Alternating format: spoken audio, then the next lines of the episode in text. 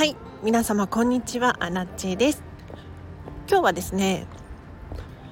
ディズニーのアップサイクル商品というテーマで話をしていこうと思います。このチャンネルはこんまり流片付けコンサルタントである私がもっと自分らしく生きるためのコツをテーマに配信しているチャンネルでございます。ということで皆様いかがお過ごしでしょうか？ちょっと本題に入る前に愚痴を言ってもいいですか？いや愚痴を言うことってあんまりないんですけれどちょっと最近モヤモヤしていることがあってで何かと言ったらね私レンタル自転車借りてるんですよ。自宅から駅まであの月額のね料金を払って今街走っているこうレンタル自転車よく見かけますよね。あれ借りてるんですよ。ただ問題があって何かと言ったら私飲食店でも働いてたりするんですが帰るのがね基本的に真夜中なんです。そうすると駅の近くの 自転車置き場にそのレンタル自転車がもう1台もないんですよね。もう0台。でしかもたまにじゃないんですよ。ほぼ毎日0台なの。だからもう駅から自宅までの距離を歩いて帰る羽目になってるんですけれど。いやなんかモヤモヤしません？ねえ。なんかうまいことできないの？とかって私はちょっと思うんですけれど。今日の本題いきましょうか。今日の本題はディズニーのアップサイクル商品っていう。今ね皆さんの身近にも例えばサステイナブルがどうのこうのとかストローが廃止されたとか ね、ビニール袋が有料になったとかそういう話を聞いてこう身近にね感じていらっしゃる方も多いかと思うんですけれどディズニーも例に漏れずにそういったサステイナブルだったりとか環境に配慮する企業のうちの一つなんですね。ただ、まあ、こんな話をするとあれだけお土産を個包装個包装で売ってるじゃないかと。他にもなんだポップコーンバケットがもうプラスチックですっごいたくさん売ってるじゃないかと。そういうふうに思う方も多くいらっしゃるのも分かります。分かるんだけれどでもよくよく考えてみてください。あのオリエンタルランドさん。あれだけ大企業で従業員が何万人もいて守るもの多いんですよね。で従業員に支払うお給料。どこから賄うかって言ったらやはり売上から出てるんですよ。ってなってくると売れる商品をね売り続けなければならないっていうのは当たり前のことなんですがその中でも意識高い系の人ちゃんといるんです。やはり大企業だからこうサステイナブルの商品作りましたみたいなこういった事実を公表するっていうのも 大事なお仕事のうちの一つなのかなと思います。でここ最近確かコロナ以降ですかねかなり環境に配慮した商品を販売しております。で今度6月にもまた新しい商品が出るそうなのでちょっとその商品紹介しながらちょっと皆さんにも アップサイクルって何なんだっていう改めておさらいをさせていただこうかなと思います。ちょっとウェブ見ながらなんですけれど6月の22日からディズニーリゾートサーキュレーティングスマイルの新商品が販売しますっていうことでキャストさんのお洋服をアップサイクルするっていう商品がいくつかあるんです。でこれがすごく可愛くって 私もちょっと狙ってるんです。でほ実物を見てね買うか買わないか決めようと思っているんですが、ま、どんな商品なのかっていうとまずねトートバッグ。これがなかなか可愛いミッキー柄のトートバッグなんですがこのミッキーの柄に使用されている生地が実はキャストさんのコスチューム要するにスタッフの制服ですよね。もともと制服だった生地を使っていますよと。すごくないですか？でしかも本物なんですよ 本当にキャストさんが着ていたお洋服を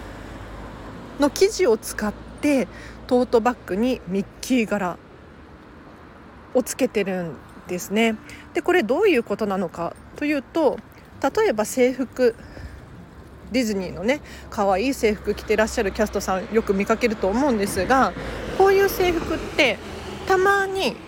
デザインを変更したりするんですよ。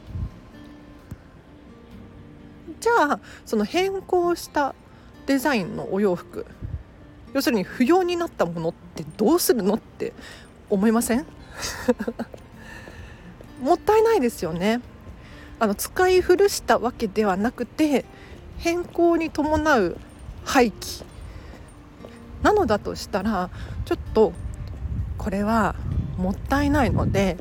やはりそういったところにも目をつけてですねアップサイクルしようっていう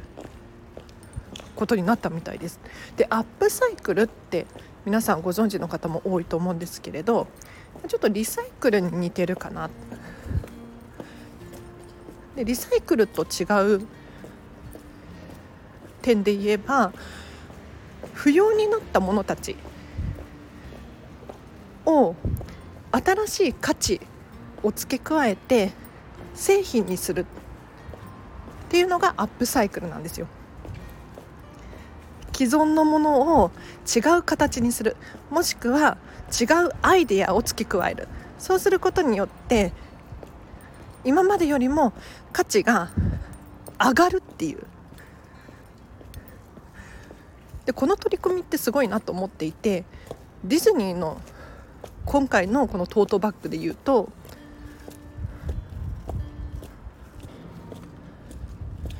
ちょっとね今時こう環境に配慮した製品が欲しいっていう、まあ、いわゆる意識高い系の人たち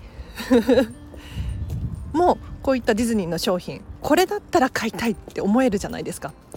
ね、今まではなんか大量生産大量消費みたいなそういったお土産系多かったと思うんですけれどようやく手を出すことができるディズニーの製品が販売される嬉しいですよね。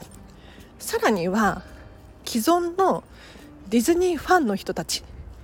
がキャストさんのコスチュームあのコスチュームの柄がトートバッグになってるって嬉しくないですか？なので今までそういったアップサイクルっていうことについてあまり興味がなかった人たちに対してもアプローチすることができるんですよ。いやこれはなかなかすごい取り組みだなと思って私は 今日この情報を知り大興奮でした で今までもねディズニー東京ディズニーリゾートのこうしたサステイナブルな商品いくつかあったんですけれど例えばパークで使ったコーヒー豆のカスを使ってそれを染料に使いましたとかパークでいらなくなったペットボトルのゴミを使いましたとかなんかもともとの形が見えないこう要するにリサイクルですよねされた商品っていうのがいくつか販売されてきたんですけれど今回はそうではなくて今までディズニーで使っていたもの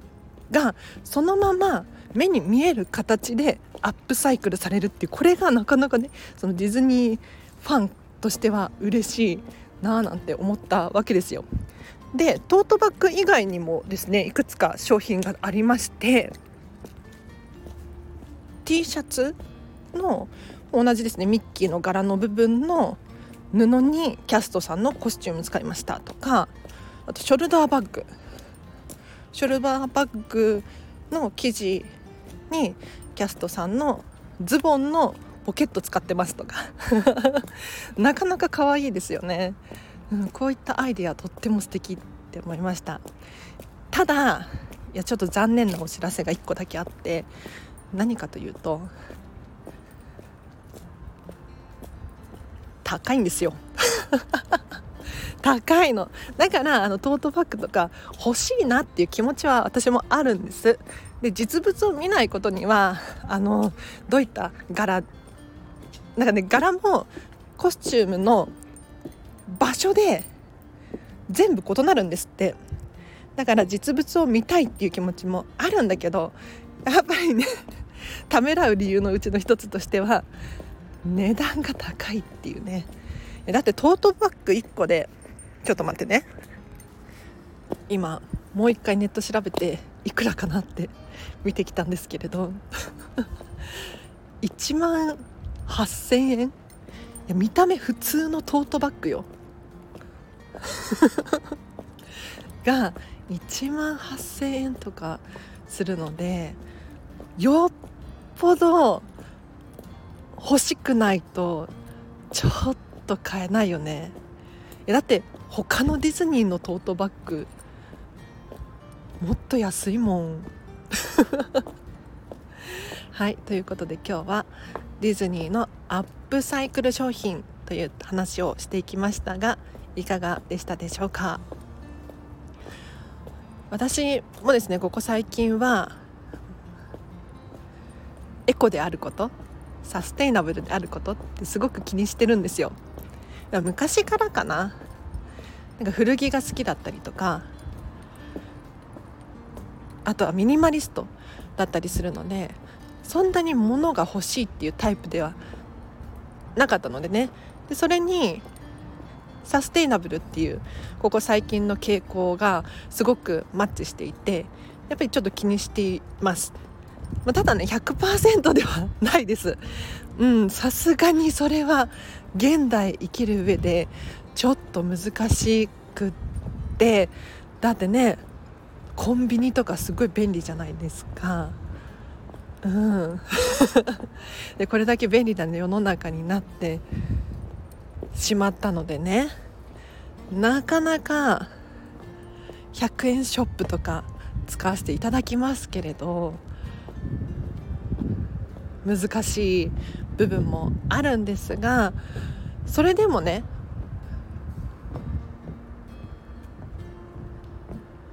同じお洋服を買うんだったらちょっと環境に配慮されているブランドを選んでみようかなとかっていう気持ちにはなってますね。はい、で今回またディズニーからそういった商品が出るっていうことで今後もねおそらくこのあちょっと風が強くなっちゃった今後もおそらくこのねコスチュームをアップサイクルするっていう製品どんどん出てくると思うんですよ。というのもあの最近の東京ディズニーリゾートの商品でこのようなリサイクル製品アップサイクル製品っていうのが定期的に出てるんですね。だから今回このデザインがちょっとなとか金額がちょっとなって思う方、まあ、私もねちょっと思ってますよ。いらっしゃっても急いで買う必要はなくって次に出た商品がもしかしたらもっと自分の好みに合う可能性があるからそれを待ってもいいのかななんてちょっと思ってます。はい。では以上です。お知らせがあります。フェムパスさんでウェブ記事を書いております。フェムパス片付けで検索していただくかリンク貼っておきますのでぜひアラチのウェブ記事読んでみてください。あとはインスタグラムやってます。こちらも合わせてフォローしていただけるととっても嬉しいです。あとは